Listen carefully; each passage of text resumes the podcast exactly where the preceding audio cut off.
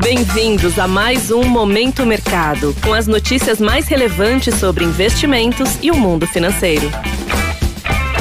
Muito bom dia para você ligado no Momento Mercado. Eu sou Tailan Carvalho e bora para mais um episódio desse podcast que te informa e te atualiza sobre o mercado financeiro. Hoje vou falar sobre o fechamento do dia 7 de outubro, sexta-feira. Cenário internacional. Em relação ao exterior, as principais praças americanas encerraram em baixa, superiores a 1%. Essa queda expressiva é explicada por um payroll, que é um relatório de empregos não agrícolas americano, apontando uma taxa de desemprego mais baixa do que o esperado. Assim, é possível concluir que o mercado de trabalho ainda segue altamente aquecido, com uma demanda de trabalhadores porém pouca oferta de mão de obra. Naturalmente, a inflação nesse cenário tende a não arrefecer, o que aumenta as apostas de um Federal Reserve, Banco Central americano, mais duro em aumentar juros na próxima reunião. Vale ressaltar que ao longo da semana as bolsas americanas ainda avançaram. Parte disso se deve ao avanço de petroleiras que surfam na alta do petróleo após o corte por parte da OPEP, Organização dos Países Exportadores de Petróleo, de 2 milhões de barris por dia. Na semana, o ouro negro subiu na ordem de 15%.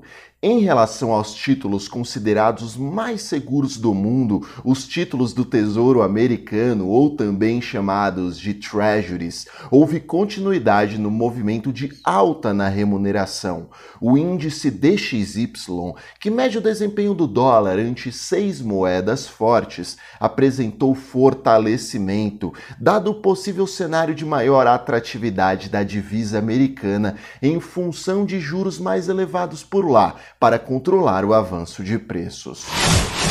Cenário nacional. A respeito do ambiente local, o real apresentou um comportamento de estabilidade em relação ao dólar. O desempenho de nossa moeda foi positivo e de resiliência, dado o fortalecimento global da divisa americana. Essa resiliência do real pode ser explicada por um nível elevado de juro, lembrando que a Selic segue em 13,75% e um primeiro turno de eleições que reverberou de forma positiva nos mercados. Em relação à renda fixa local, o movimento das curvas de juros foi de estabilidade, com leve viés de alta, um comportamento controlado se comparado à abertura das curvas de juros nos Estados Unidos.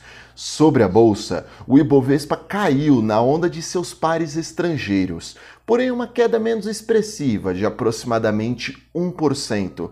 Petrobras uma das empresas com maior participação no índice acionário, fechou levemente no negativo e conseguiu segurar as pontas, dado a alta do petróleo no âmbito global, explicando parte da queda menos pronunciada do Ibov. Pontos de atenção. Olha só, em relação ao exterior, haverá discurso de alguns dirigentes do Banco Central americano e europeu, podendo trazer indícios dos próximos passos da política monetária. Em cenário local, será divulgado o boletim Focus com as principais projeções do mercado. Sobre o fechamento das bolsas asiáticas, o movimento foi majoritariamente em queda, seguindo a dinâmica das demais bolsas no último pregão. Europa, até este momento, com os mercados ainda abertos, segue em baixa e os índices futuros de Nova York vão pelo mesmo caminho, indicando abertura em queda. Dessa forma, termino mais um Momento Mercado. Desejo a você uma ótima semana. Fui! Você ouviu Momento Mercado com o Bradesco. Sua atualização diária sobre cenário e investimentos.